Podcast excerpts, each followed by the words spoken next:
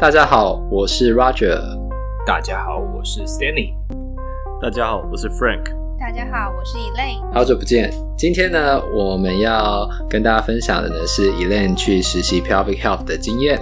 那这些经验呢非常的宝贵，也希望各位听众呢能够从中学习到呃想要学习的内容。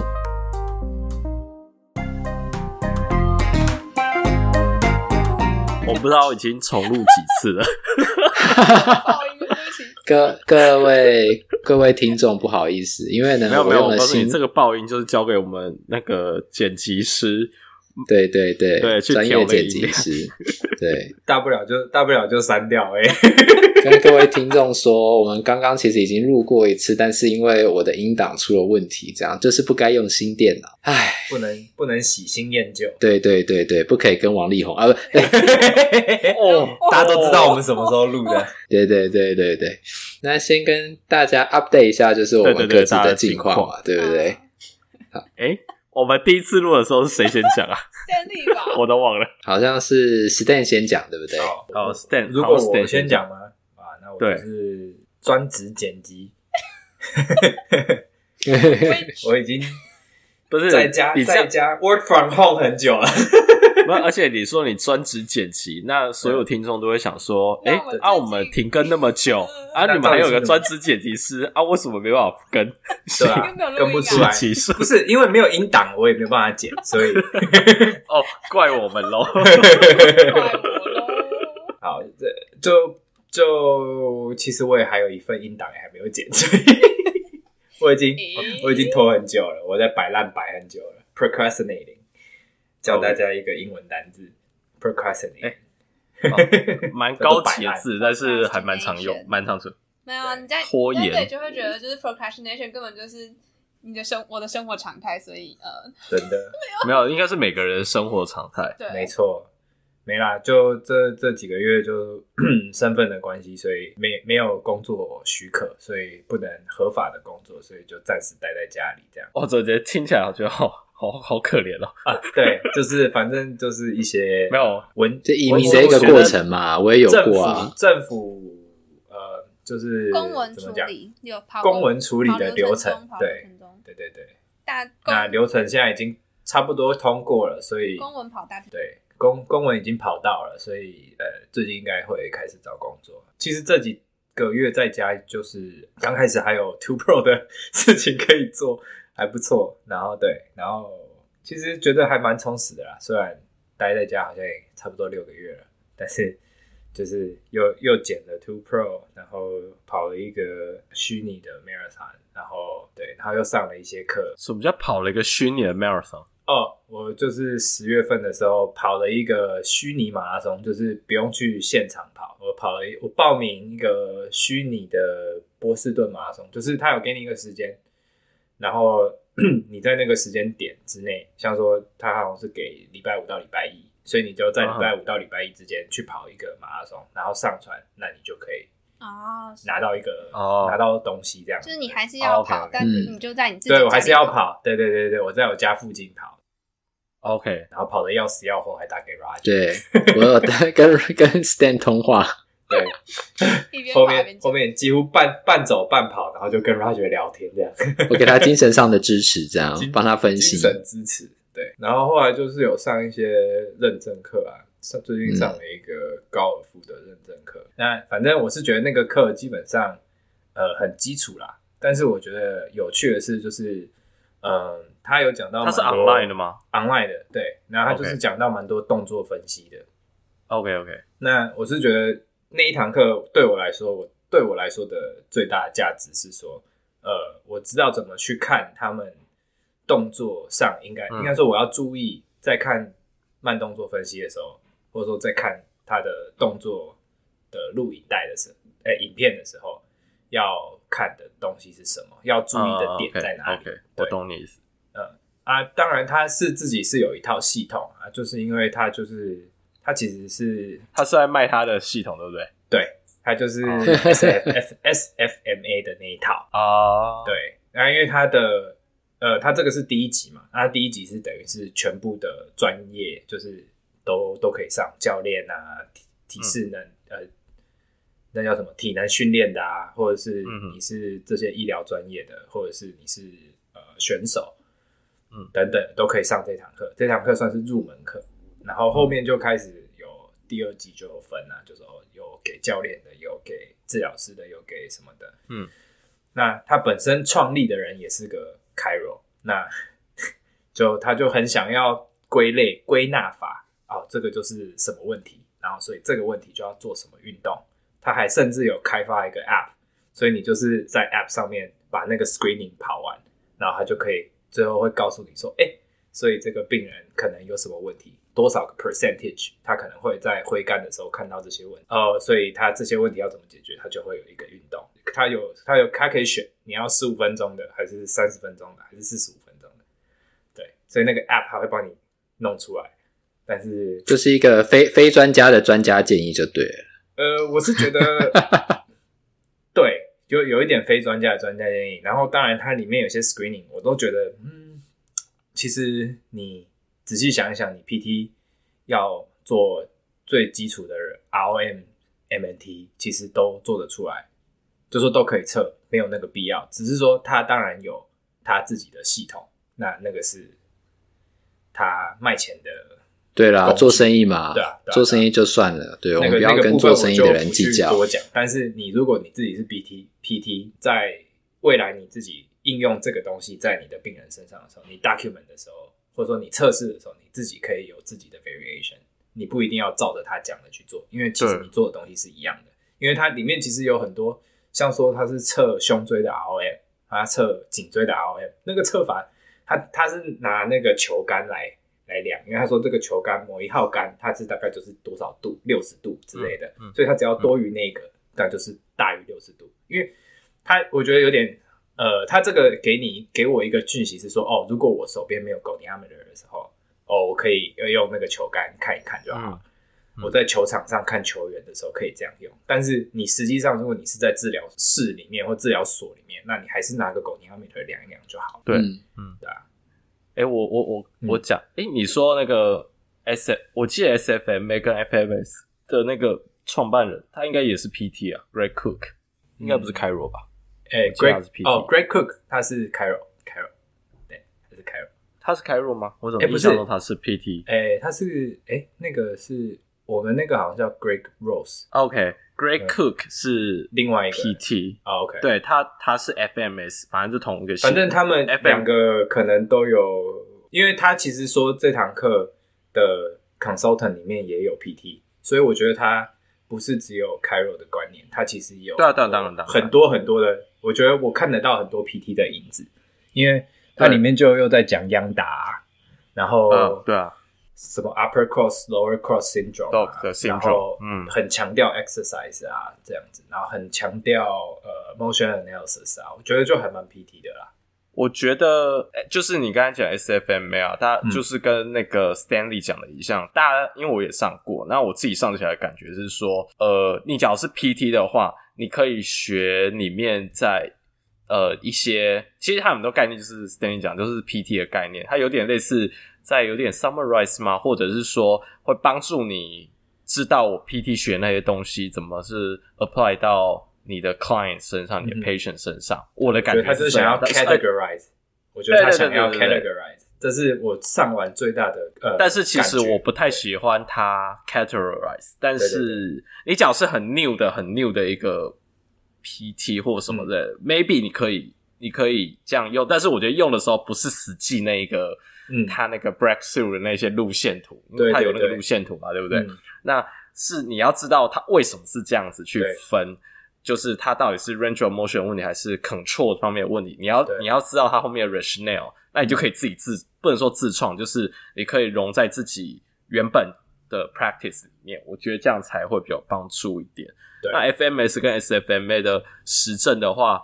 我他上课一定会跟你说超多什么实实证怎样怎样啊，但是实际上来讲的话，那堂课是没有讲实证，因为他其实也不是真的 SFMA，就是我也还没有上到是 SFMA 的部分。OK，它就只是是他自己的一套系统，它叫做 OK 呃 Body Swing Connection。OK，反正 Anyway 就是这种，他们现在也很多市面上很多这种课，那。你说以实证的角度来讲的话，FMS 算是被做蛮多的啊，但是做出来的结果就是到底能不能预测伤害这件事情，就是呃，就是还蛮 controversial 的，就是没有很准。嗯、说实在话，没有很准啊。可是你可以仔细看，他他们有发明一些什么 white balance 的，就是测 balance 的一个一些东西，那就他们那一套系统里面有的东西，然后你自己去仔细看。呃，有有有几个 component 好像是有机会可以 predict 一些 injury 的，嗯，所以就是大家不要死，就是不要就说我一定要用这个或一定不要用这一个，就是就是有好有坏，对对对对对，就是你自己要有独立思考的能力。对，我是觉得是这样，就是没错。呃，给大家如果出去上课，还是要自己去融会贯通，然后自己独立思考，嗯、然后。截取你想要的，或者说截取你觉得是好的、适合你的部分出来用到应用到你临床上面。对，就像你听 Two Pro 一样，我们讲的也不一定你都可以全信啊。你就是要听你想听的，或者说听你觉得好听的，或是你没有听过的，对不对？就是这样，一样的道理。好，嗯、我我自己的小小小小技巧，这个版本完全不一样，完全不同。对，然后我我是这样讲，就是说如果。听讲者的时候，我就像，因为我比较在乎的是实证，所以呢，我会觉得说，我会看一下那些讲者，他们是不是真的在做研究的人。嗯，因为我知道可能临床的经验很重要，但我觉得在做研究的人，他通常的资讯都是呃，算是 most updated。嗯，然后可能他还会跟你分享说，未来其实目前大家在做的方向是什么。对，所以那些通常是我比较有兴趣的。那你说实际经验的讲者的话呢？那我觉得说，如果是说特殊族群的病人，因为呢实证的数量还没那么多的话，那可能你从有经验的人身上去吸取的、去学习他们的经验，就会变得比较重要。嗯，我觉得可以分成这两种方式来决定哦，你要选谁的课，对吧？诶，讲到上课，Roger，你换新工作不是有一个很有名的同事，台湾人都认识。对对对，好，是这样，就是呢，因为我搬到加州了，所以呢，我现在我去加州的时候就面试了一个工作，他对我很好，然后呢，马上就给我 offer 这样，这么狗腿，这么巴结，对我很好，对我，对对对，他们又听不懂。绝对 绝对不是因为我太优秀，所以他马上就给我 offer 这样啊，好是这样，就是说我在面试这一间医院的时候，我先去看他们的 Google review，然后呢，他们 Google review 的分数都很高，都四点多这样，然后里面大部分的那个好的 review 都是在说呃治疗有多好，治疗有多好，所以我觉得这是一个比较很难能可贵的地方，所以我就对这间医院很有兴趣。嗯，那呃这间医院呢，就是呃跟我共事的。呃，还有一个大人物，就是呃，DNS 的创办人，这样。嗯，对。但是这这位创办人，我大概就一个月一个礼拜看过他一次，因为他主要是带我们这边的 fellowship，嗯，所以呢，就只有礼拜一的时候我会看到他。然后，因为在还没看到他之前呢，就是我同事就有说，他们有去台湾帮台湾的人上课啊。我说是吗？我说他，我说是谁？他说那个呃，谁谁谁你认识吗？我说呃，我好像知道。对，但是我没有去上过他的课，这样。嗯，所以呢，那个每次就是他来的时候，我看到他的时候，我都跟他会稍微大眼瞪小眼，然后呢，我就看他好像很很尴尬的看着我，他会很尴尬的看着他这样。我好像我好像认识你，但是对，就是你也好像认识我，我认识他，但我没上过他的课，这样。对，然后他可能会以为我有上过他的课，但是呢，他认不出我，他不好意思。所以呢，他看我的时候也很尴尬，我看他的时候也很尴尬。对，我还没有正式跟他打过招呼啦。嗯、不过我想也没关系，因为我没有打算要去上 DMS。对，不是我没有打算去上，只是因为我的兴趣不在这。我现在就是都是在上潜艇的这样。那我目前在这间医院主要是看那个潜艇系统，然后呢，脑震荡病人，然后还有就是说之后，呃，我们医院现在有。极力在开发一个 program，是要看那个 EDS 的病人，就是 Ehlers-Danlos syndrome。那所以像这种病人的话呢，他们就是比较多会有 hypermobility 的问题。然后，所以也除了 hypermobility 之外呢，他们还会有疼痛啊，或者一些 connective tissue 的问题。所以有些他可能血管会有问题，有些可能心脏会有问题，有一些他的 GI 会有问题。那有一些可能也会跟我们今天主题有关，他也会需要 pelvic health 这样。那所以我目前比较读比较多的实证都是在这一方面的，但是这方面目前实证并没有很多，就算是 systematic review 也只有六篇被选进去那一篇 review，你就知道呃好的 study 目前来讲还没有很多。会是这个样，所以这是我目前在做的事情。好，接下来就可能请我们的今天的主角 Elaine 来跟我们分享一下他的近况了。啊，Frank 还没有，对不起，请 Frank 先分享一下他的近况。其实也没什么好分享的，就呃，Frank 这消失现在的话，就是六个月在干嘛？消失？我没有消失啊，哦、没有、啊。对消失的，对对大家来说，我们消失的这几个月，消失六个月，对几个月在干嘛？OK，就是呃，替代一退伍之后，反正现在就是。呃，在一个物理治疗所里面工作，然后大家不要误会，觉得诶，我这样子是不是以后就要做临床？没有，我现在在找博士后的一些工作的机会，对，博士后研究员的一个工作机会。反正 anyway，现在就在简单讲找工作，但是在做临，但是你还是要赚钱养活自己，所以还是。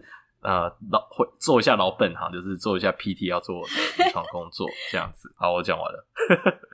等下等下，在 Elaine 讲之前，我先声明一下，我不是说 DNS 不好，我只是说我暂时没有打算要把我的钱花在那上面。对，我的我的钱很有限，不好意思。所以呃，跟大家讲一下，DNS 是说 Dynamic Neuromuscular Stabilization。的印象就是它会要你从就是最原就是最一开始发展的就是。是，那是 DNS 吧？是对 Child Pose 开始慢慢训练上去，但这不是 DNS 的重点。对对对，Child Pose 就是好。那对对对，我我也跟大家更新一下我近况。好，我是我现在的状况是我八月底实习，在就是 public Health 实习了，嗯，十五周的时间，然后中间空了一周去纽约玩了一下，之后回来马上就接我现在目前的实习。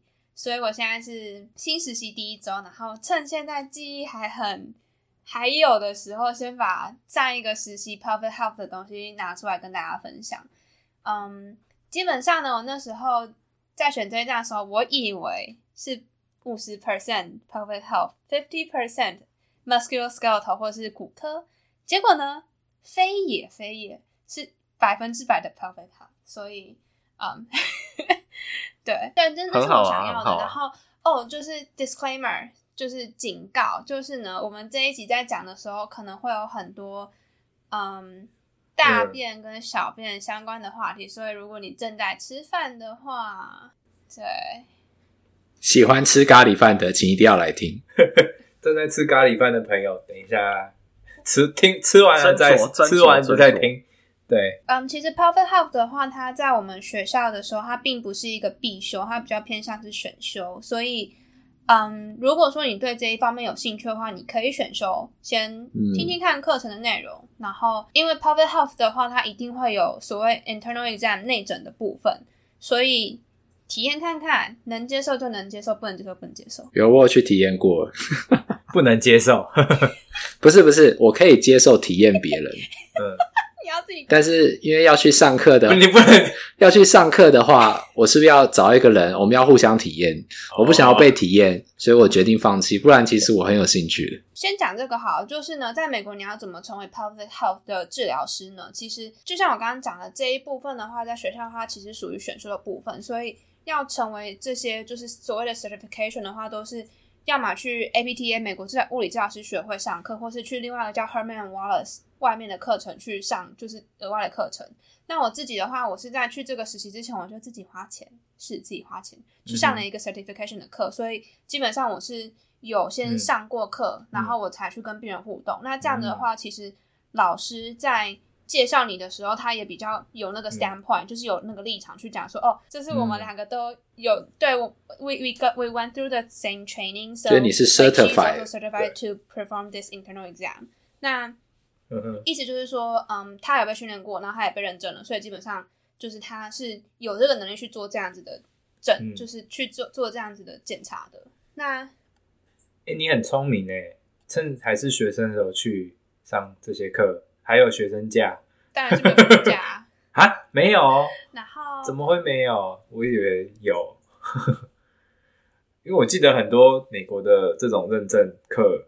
都有学生优惠，就会跟你说已经毕业，然后已经在职业的 PT 来说，他就可能会便宜个一两百块之类的。Certificate 可能没有，因为一般 Certificate 主要开的都是已经是治疗师的人，所以不太会给你。Conference 可能会有，没有啊。可是像我之前之前上过另外一个认证，那个 LSVT。他学生就有学生价，那可能他那个还是比较偏推广阶段。反正呢，就是这种 certification certification 的课程呢，我上的是最初阶的。然后，啊、哦，对不起，这题外话有点长。嗯、反正就是，如果说有进阶的话，他可能他有进阶的话，可能就会包含像是比较特殊的族群，像是怀孕，或是嗯神经系统疾病、小儿，或是男性。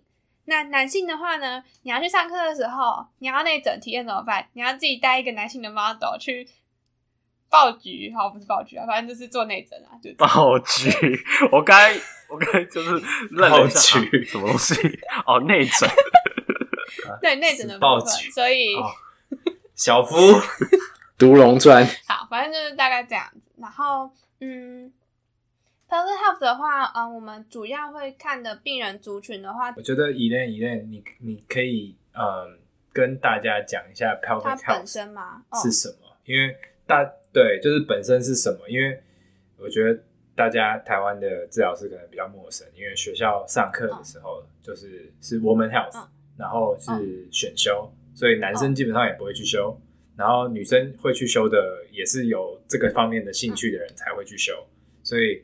我们的听众可能比较触及的范围比较广一点点，所以、嗯、也不是只是台湾了，美国可能美国人本身也是一样。对，那所以大家就不太懂说 pelvic health。那一开始他以前叫做 woman health，所以以前大家都觉得说哦，这个只有女生。那、啊、其实不是只有女生，也男生也有。因为其实 pelvic health 的话，顾名思义，它就是嗯、呃，我们主要的训练除了卫教，很多很多的生活的卫卫教之外，就是主要是在训练骨盆底肌的部分。那骨盆底肌的话，就包含了浅层的 bulbar spongiosis 跟 ischial cavernosus。那反正就是就是就是肌肉，嗯、然后就包含了浅层跟深层的骨盆肌肉。嗯、那这些肌肉的话，它是我们身体上下就是唯一跟地面平行的，其他肌肉大部分都是跟地面垂直的。所以你可以想象，就是我们躺下的时候，当然就没有东西压在上面嘛。但当我们站起来或是坐着的时候，其实骨盆底肌它是一直都是呈现就是稍微收缩的状态，然后去承接我们骨盆腔里面的所有的 organ 器官，对不起，晶晶体。然后，所以就是这一 这一个肌肉的话，其实不管男生或女生都有。然后之前会叫 woman health 的原因，是因为大部分就是嗯会看到骨盆底肌失调，就是或是更多的是女性。就包含尿失禁，可能产后的妇女其实，嗯，生产的过程中，你可以想象，就是产道它其实是有经过骨盆底肌的。那你在生产的过程中，如果是自然产的话，其实骨盆底肌它所受到的伤害很大。那这个肌肉的话，嗯，你就想一下嘛，你 hamstring 如果撕裂上会怎么样？你会去做复健。然后你如果生完小孩，对，你骨盆底肌撕裂，你会做什么？你什么都不做，你什么都不做，当然会尿失禁啊。对，所以坐月子，嗯，所以基本上这个的话，这是我我认为啦，我没有我没有真的去查资料，但我认为这可能这应该是所谓 woman health 它这个名称的起源。但后来的话，其实更多的时候，其实男生他们也是有骨盆底肌的。那如果有一些人，他们可能有 benign prostate hypertrophy，就是良性的摄护腺肿大的话，他们有一些人他们会去做就是手术。那手术之后，其实也是有可能会有尿失禁的情况。那这时候，男性的骨盆底肌其实也是可以就是来做训练的。那这也是为什么就后来就变成 Pelvic Health，因为它其实不只是女性，它男性跟就是不同年龄层也可以就是做这方面的训练。大概是这次大概是 Pelvic Health 的简介。那像你觉得你提早去上 Certificate 的话，呃，是还有什么其他的好处吗？除了在介绍病人之外我，我自己是觉得，嗯，一来是就是我比较有立场、立足点去跟别人讲说，哦，我有上过课，我可以做这件事情。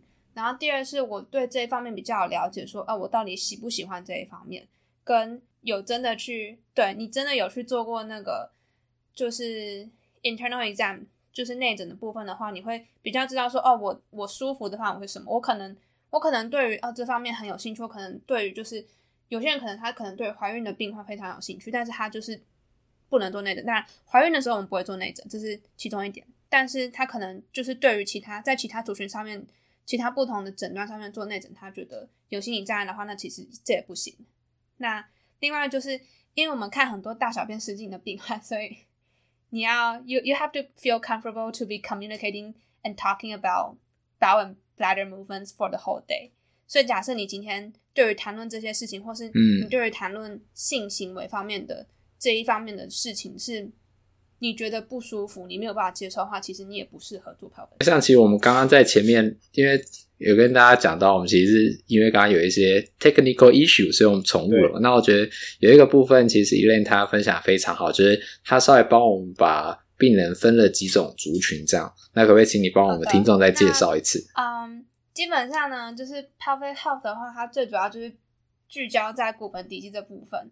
那肌肉的话，如果你要粗分的话，就可以分成哦，肌肉可能比较虚弱，比较弱，它没有办法有效的收缩，或是它没有办法在你需要它的时候收缩，那这可能就会造成尿失禁。那尿失禁这部分的话，会是很大一部分我们的病人。当然，尿失禁的话，它可以再分支成就是应力性尿失禁，就是所谓的 stress incontinence，它可能平常都不会都没事哦，可是它就是可能咳嗽、打喷嚏。弯腰或甚至是搬重物的时候，还会尿失禁，那这就是应力型的。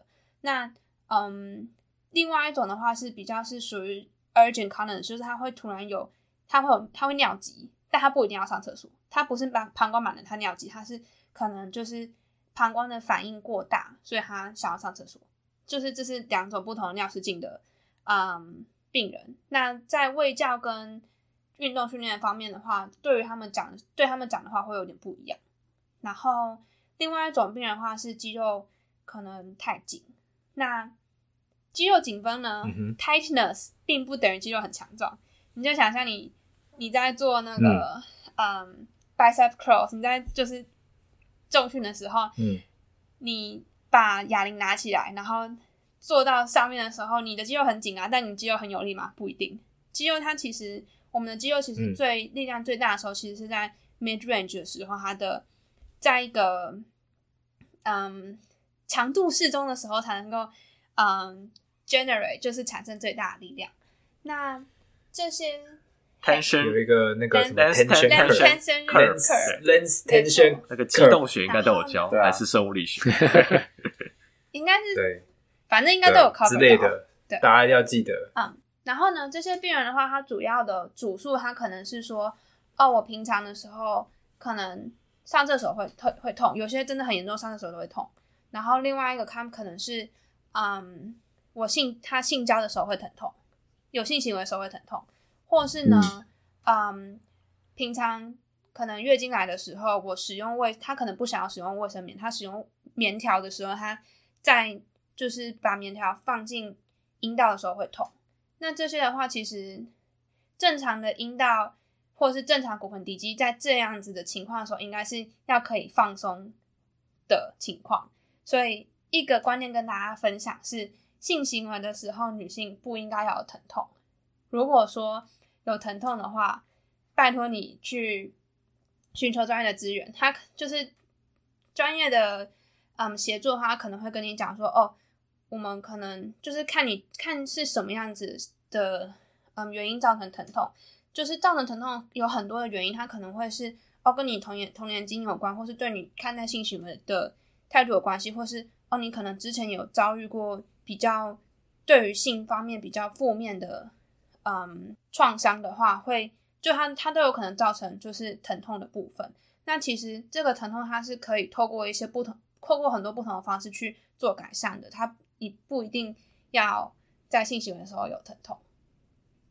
就是跟大家宣导一下，嗯，好，那就是基本上呢，这方面的话是，那要寻求什么样的协助呢？我我自己的话，因为我其实不是很确定在台湾的，嗯，就是台湾这部分的资源有多多，所以说我会建议先去找妇产科医生，但可能要找年轻一点的，我不确定比较年长的妇产科医生会怎么讲，就是这方面的话，就是因为我自己本身在台湾没有。跟医生合作的经验，是我不知道，但如果在那在美国的话是也是一样要先看妇产科吗？还是可以直接去？嗯、我们我的实习的地点的话，嗯，理论上你可以自己就是 self refer，就是自己进来看。但我们的老师会建议说，还是就是先去看妇产科医生，嗯、因为这样子的话，整个流程上面跟背书上面会，嗯、就是还有保险的申请上面会比较嗯顺利一点点。嗯，而而且一个大医院的好处是说，当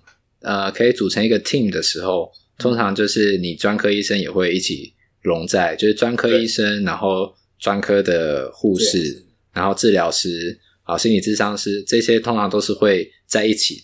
所以在 refer 上来讲，一个 program 如果真的建立好的时候，其实 refer 上是不会有问题的，会是这个样子。对啊，那我觉得可不可以再请你分享一下，就是呃，除了尿失禁之外，还有就是小朋友尿床这一块，oh. 我觉得刚刚这个也是特别. 特别有趣的地方。Oh. 就是刚刚其实有讲到，就是我们我看我那时候在实习的时候，我看到的族群其实从四岁一路到九十几岁都有。但其实最常比较常见像尿失禁的话，嗯、可能就是属于产后妇女或是比较年长的妇女跟嗯男性这一块，这是比较尿失禁的。对，然后嗯，而且贝贝们都非常的开放，就是我有贝贝，就是希望我，就反正就是那时候，因为我跟老师都在里面，然后。他就是因为他已经被这个问题困扰太久，然后他希望有一个专业人士可以看他，所以他就直接裤子就脱掉，然后就就是说，就拜托你们帮我看一下这样子，然后就哦好，就就是不同的经验，就是、一个看了一下说好，我看完了。好，这这不是重点，题外话。然后嗯，大概在年轻的族群这一块的话，可能比较偏向是嗯嗯 urgent c o n t i n e n c e 就是尿急或是疼痛、性交疼痛这方面。就是 perunia，就是这一块是比较偏偏年轻族群。那小朋友的话呢，就可能是比较是尿床的部分。那为什么会说尿床跟骨盆底肌有关系呢？好，首先呢，嗯，我们知道膀胱跟大肠要就是把我们就是肚子那个部分是在同一个空间里面，所以你可以想象，就假设今天小朋友他便秘的话。他就是满肚子大便，literally 满肚子大便。那相对来说，你就是膀胱可以膨胀的空间就变小了，所以它可以储存的尿就会变少。那这样子的话，它可能就会比较容易就是有尿失禁或尿床的现象。那另外一个值得探讨的是，因为小朋友他们其实真的会到我们这边来求诊的是，他已经看过很多医生了，然后大家都说。我已经尽力帮你了，我还是有这个问题。那可能我们可能是最后一个拼图，就是把它拼上去就拼好了。那所以这些小朋友的家长，他们其实就已经有很多很丰富的 knowledge，然后他也对自己的小孩非常的了解，所以相对来说就喂教时间不用那么长。但我们可以帮小朋友做的事情就是，嗯，先看看说他上厕所姿势是不是正确的，然后就是。呃，哦对，然后上厕所骨盆底肌呢，当我们在上厕所，不管是大便或小小便，骨盆底肌都应该是要放松的状态。你可以想象，就是就骨盆底肌其实尿道，然后直肠，还有女性的阴道都会通过骨盆骨盆底肌。所以当你的骨盆底肌收缩的时候呢，你就想象你的尿道跟你的直肠被挤压，东西又出不来。然后，所以如果你想要上厕所的话，东西就是你的肌肉就要放松。好的。就是这个，先跟大家讲。那我们就可能，其实中国传统或是我们华人传统的蹲式厕所呢，是世界上最伟大的发明。因为那个呢，就是你骨盆底肌最放松的位置，不用哎，欸、不用怀疑，就是那个。所以这样说起来，尿尿的话，是不是也要蹲着尿？欸、哦，对，说对男生，你觉得呢？对吗？所以，所以其实很多时候，如果说男生就是可能男性来进来跟我们讲说，哦，我有尿失禁的问题的话，我们第一个建议会是跟他们讲说，就是我我就会跟他讲说，哦，这个可能会对你来说你可能没有办法接受，因为你可能就是一生之中都是站着尿尿。可是其实如果说你真的想要把你的膀胱清空的话，嗯、其实坐着尿尿会是比较好的选择。哦，脚下面可以放个小凳子这样。啊啊啊！Squatty Potty。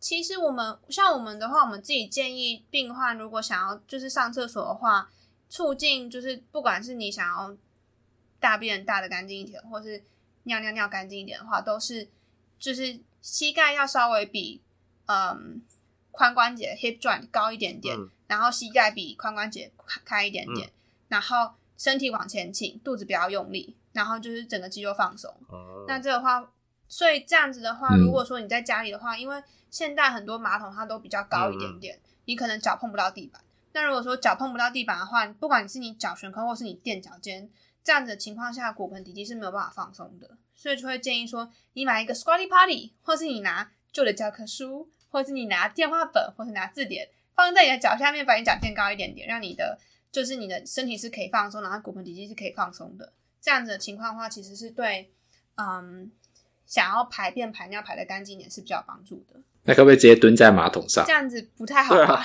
你那个 你那个风险风险有点太大之类的。对，膝盖比较好的，年纪比较轻的，啊、可以直接蹲在马桶上。不会啊，不会摔下去，只有脚会塞到马桶里，因为我塞过。小时候，我有听过，就是马桶是碎掉的。真的，所以我后来看到那个什么那种新闻啊，我就觉得嗯不行。对，所以对啊，太危险，很危险。最好的方式呢，就是。遵循古法，蹲式马桶就对了。哎、欸，要对，不过没错，以后家里挖一个。野人要不要继续讲讲回来那个那个小朋友尿床的事情？对对对，尿床吗？好，对，讲好，那就反正我刚讲哪里？哦，就是小朋友的话，就是哦，就是先让他们可以嗯有好的姿势，然后第二个是就是让他们训练他们呼吸，他们会不会就是训练他们有一点腹式呼吸的感觉，让他们。然后让他们在坐在马桶上的时候练习，因为其实，嗯，要知道就是小朋友他们其实，嗯，有些小朋友他们会便秘，有几个原因。第一个是他可能去外面不习惯，他会紧张，或是他今天去学校的时候发现，哦，学校好好玩呢，我不想要上厕所，他就憋着，他就不去上厕所，或是学校马桶好脏哦，我不想要上厕所，或是学校。厕所好吵哦，我觉得我没有办法放松，我就不去上厕所，这些都是有可能发生。那这不一定是只有小朋友，其实到了青少年的时时刻，还是有很多人是这个样，有偶包这样没有办法去上厕所。哎、欸欸，我我真的会这样，就是，对啊你你你可以想象，就是我还记得小时候的时候，有时候就是在学校大便的时候，就旁边就会有人说：“哦，好臭，谁在大便？”然后就嗯，就不想要走出去这样。还有人说那个谁谁谁谁谁去大便了，老师。因为其实其实这些都会造成心理压力，其实对于小朋友，就是对于嗯排便健康这一方面的话是没有那么好的，对，嗯，然后嗯、呃，所以基本上就是要去解决它，就是尽尽可能去让他有定时上厕所，然后尽量就如果。便秘这件事情是可以被解决的话，就解决便秘这件事情。然后同时的话，也会建议就是家长在晚上睡觉，可能睡前两三个小时就先不要让小朋友喝东西。然后这样子的话，尽量让他在晚上睡觉之前东西是排空的，这样他晚上睡觉就比较不会尿床。然后你刚刚是有提到说，那个爸爸妈妈要很辛苦的去去，对对对，oh, 就是呢，嗯，我们有提到一个 program，就是说。好，如果说今天你要延长中间 dry time，就是他没有尿床的时间的话，因为通常小朋友会尿床都不是在中间熟睡的时候尿床，他可能是哦刚睡着的时候，熟睡之前那段时间尿，或是哦我睡着然后快要醒过来清晨那段时间尿床。那这时候呢，如果说真的要去找什么时候尿床，然后去做进行治疗的话，有一个方式是所谓的好像叫 dry program 还是什么，然后。反正呢，就是呢，爸妈就每个小时很辛苦的起来去检查小朋友什么的尿布，然后去看说他到底什么时候尿床的。那假设今天他是早上五点半的时候尿床，那你就可能五点的时候把小朋友叫起来，然后叫他去上厕所，然后再把他放回床上，然后等到就是这样子一段时间之后，发现诶，这样子他就不会尿床之后，再来看说，好，我原本五点叫他起床，我有没有办法把时间可能一个礼拜延长十五分钟？五点十五分钟叫他起床，他还是保持 dry，、嗯、就是他没有尿床的情况的话，那这样的话能不能维持？然后慢慢去延长这一段，就是他不尿床的时间，直到你达成你的目标，可能八点吧，长期抗战这样子。对，嗯，哎、欸，那熟睡前跟熟睡之后尿床有差吗？还是就是一样？就是要去 check，就是他要你确定他尿之前就就要去把他叫起来。这方面的话，我倒是没有很大很研究太多，因为我我自己会觉得应该就是尿之前就要把他叫起来。但但我在我在想，如果是睡如果是熟睡之前尿床的话，可能就要看说是不是白天的时候，嗯、就是我。小朋友喝水的时间是什么时间？跟他上厕所的时间是什么时间？因为假设他今天早上喝超多水，但是他在学校都不上厕所，嗯、他都到家里才上的话，你可以想象他身体里面累积的需要被代谢掉的液体的量其实是太多，那他可能到了晚上睡觉的时候还在代谢，所以那可能就是比较多是生活心态调整。有啊，我记得我小时候也是也是曾经有尿床，然后我印象中就是被要求说睡前不准喝给我喝水。